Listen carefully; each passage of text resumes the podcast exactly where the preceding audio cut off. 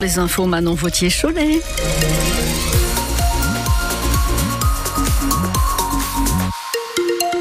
Du soleil ce matin, des nuages cet après-midi, un temps sec et des températures qui s'envolent. 15 à 18 degrés annoncés pour cet après-midi.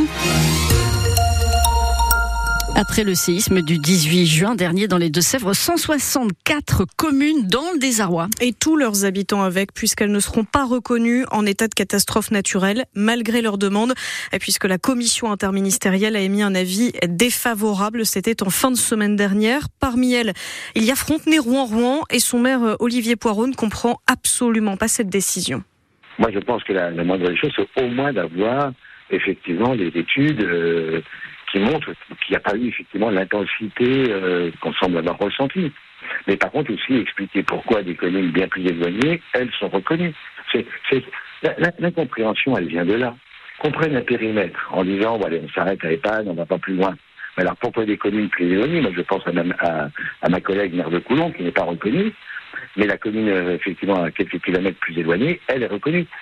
Enfin, c'est, c'est au cas par cas, c'est euh, quels sont les éléments qui sont derrière, quelles sont les interventions qui ont eu lieu. Enfin voilà, c'est cette incompréhension-là. C'est ça qui met, c'est ça qui met en colère.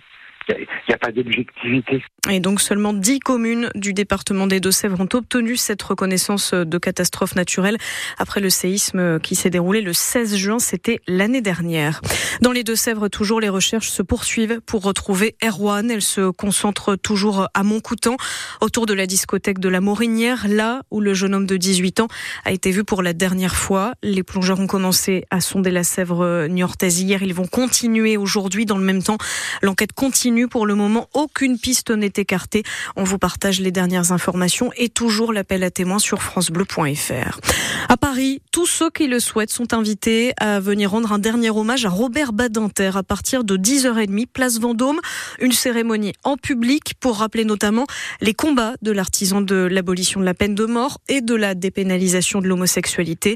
Emmanuel Macron doit prendre la parole à midi. Il devrait se dire favorable à son entrée au Panthéon. Ce serait évidemment tout à fait légitime, assure ce matin le président du Conseil constitutionnel, Laurent Fabius. Ça y est, des tracteurs sont partis de Bressuire pour rejoindre Poitiers. ils sont sur la route, ça pourrait perturber un petit peu la circulation. Les agriculteurs qui demandent toujours à l'État une accélération des mesures pour le secteur. La Confédération paysanne de la Vienne et des Deux-Sèvres se donne rendez-vous à midi devant la direction régionale de l'alimentation, l'agriculture et les forêts à Poitiers. Demain, une autre action est prévue, toujours à Poitiers, mais cette fois par la coordination rurale. Et à Safran, à Niort-Poitiers comme Châtellerault, les syndicats appellent eux à une journée usine morte. Ils demandent des augmentations de salaire alors que selon eux, l'entreprise Safran se prépare à annoncer des résultats financiers exceptionnels.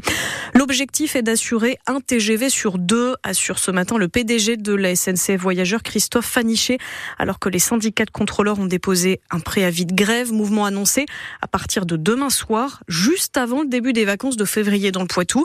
Jusqu'à 7 contrôleurs sur 10 pourrait cesser le travail selon la CGT. On doit connaître les prévisions dans la journée. Euh, vous ne pouvez pas rater cet événement. Ce jour, c'est la Saint-Valentin.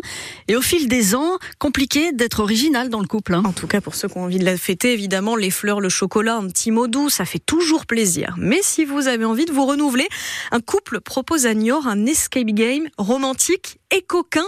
Évidemment, c'est pour les grands et selon la gérante Amélie Baudouin, ça permet aux couples de sortir de leurs habitudes et puis de se retrouver un petit peu. Clairement, nous, on a bien remarqué que les gens, de toute façon, sont piégés dans leur quotidien. À partir du moment où ils ont des enfants, c'est encore pire.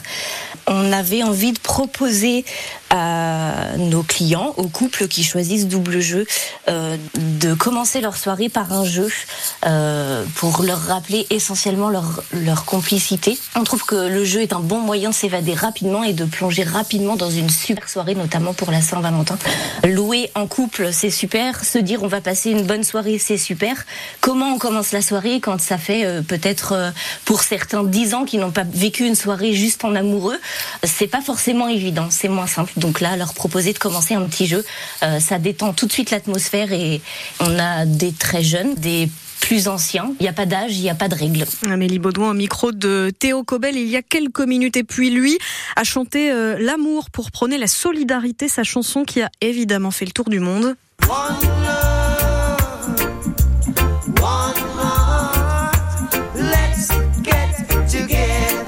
Marley, le film One Love qui sort en salle aujourd'hui et retrace justement la vie de l'icône du reggae. Le film revient notamment sur l'apogée de sa carrière, c'était dans les années 70.